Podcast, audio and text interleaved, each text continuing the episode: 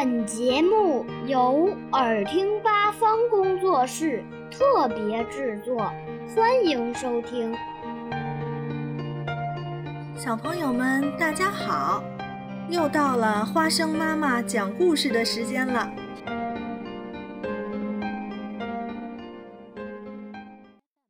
今天我要讲的是布鲁姆博士卡住了。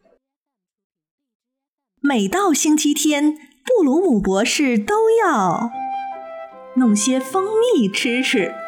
一罐蜂蜜很快就吃光了，布鲁姆博士的肚子还是咕咕直叫。幸好架子上还放着一罐儿，可是布鲁姆博士忘记了。他的好朋友鲸鱼，一条名叫鲸鱼的小金鱼，也在架子上呢。布鲁姆博士摸错了罐子，我的老天！金鱼缸紧紧地扣到了布鲁姆博士的头上，不得了了，不得了了！鲸鱼吐着泡泡，大声地嚷嚷着：“布鲁姆博士该怎么办呢？”他准备把金鱼缸弄下来，鲸鱼却绕着他的头不停地转圈圈，嘶嘶地喊着救命。鲸鱼的尖叫声把布鲁姆博士弄得晕头转向。坏了，布鲁姆博士的头卡在金鱼缸里，脚又踩进了喷壶里。幸好，聪明的鲸鱼知道怎样才能把布鲁姆博士的脚从喷壶里拔出来。它吐着泡泡，咕噜咕噜地说：“快快，让喷壶把你的脚喷出来！让喷壶喷水，当然很容易啦。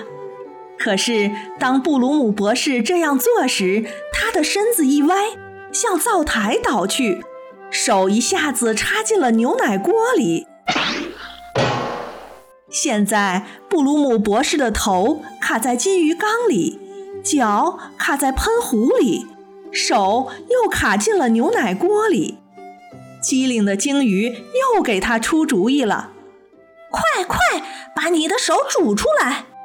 他吐着泡泡，咕噜咕噜地说：“就像昨天你把牛奶从锅里煮出来一样。”于是，布鲁姆博士打开煤气灶。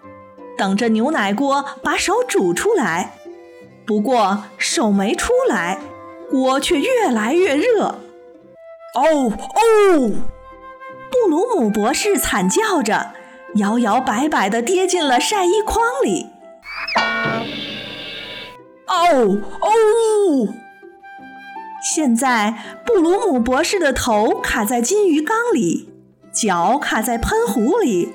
手卡在牛奶锅里，屁股也卡在了晒衣筐里。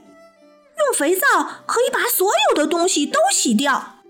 鲸鱼继续出着馊主意。于是布鲁姆博士拿起一块肥皂，戴上帽子，带着鲸鱼、喷壶、牛奶锅和晒衣筐，骑车向河边驶去。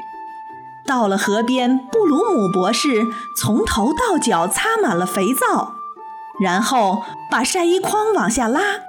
不幸的是，他又一脚踩到了肥皂上。现在，布鲁姆博士的头卡在金鱼缸里，脚卡在喷壶里，手卡在牛奶锅里，屁股卡在晒衣筐里。顺着哗啦哗啦的河水往下游飘去。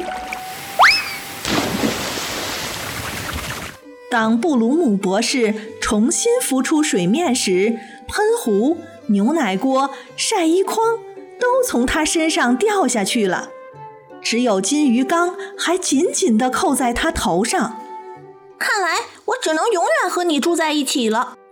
鲸鱼吐着泡泡，咕噜咕噜地说。还得挤在一张床上呢。布鲁姆博士一边嘟嘟囔囔地说着，一边暗暗想着：“鲸鱼可千万别打呼噜呀！”回家后，他们发生了第一次争吵。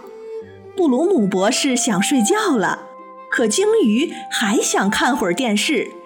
接着，鲸鱼又不停地抱怨布鲁姆博士把它弄感冒了。啊啊啊啊！气！鲸鱼打了个喷嚏。都怪你！他说。布鲁姆博士好担心哦，因为鲸鱼肯定会传染给他。这时，他觉得鼻子已经开始发痒了。啊啊啊！啊气！鲸鱼一下子飞了出去，落到了蜂蜜罐子里。布鲁姆博士头上的鱼缸终于消失了。岁岁平安！布鲁姆博士长长的舒了一口气，鲸鱼也很高兴，因为它又可以单独拥有一个自己的玻璃罐了。鲸鱼吐着泡泡，咕噜咕噜地说：“虽然水里有一股蜂蜜的味道。”这时，布鲁姆博士才记起来，另一只蜂蜜罐子还放在架子上呢。不过，蜂蜜和罐子已经让他受够了。没关系了，布鲁姆博士想，还有下个星期天呢。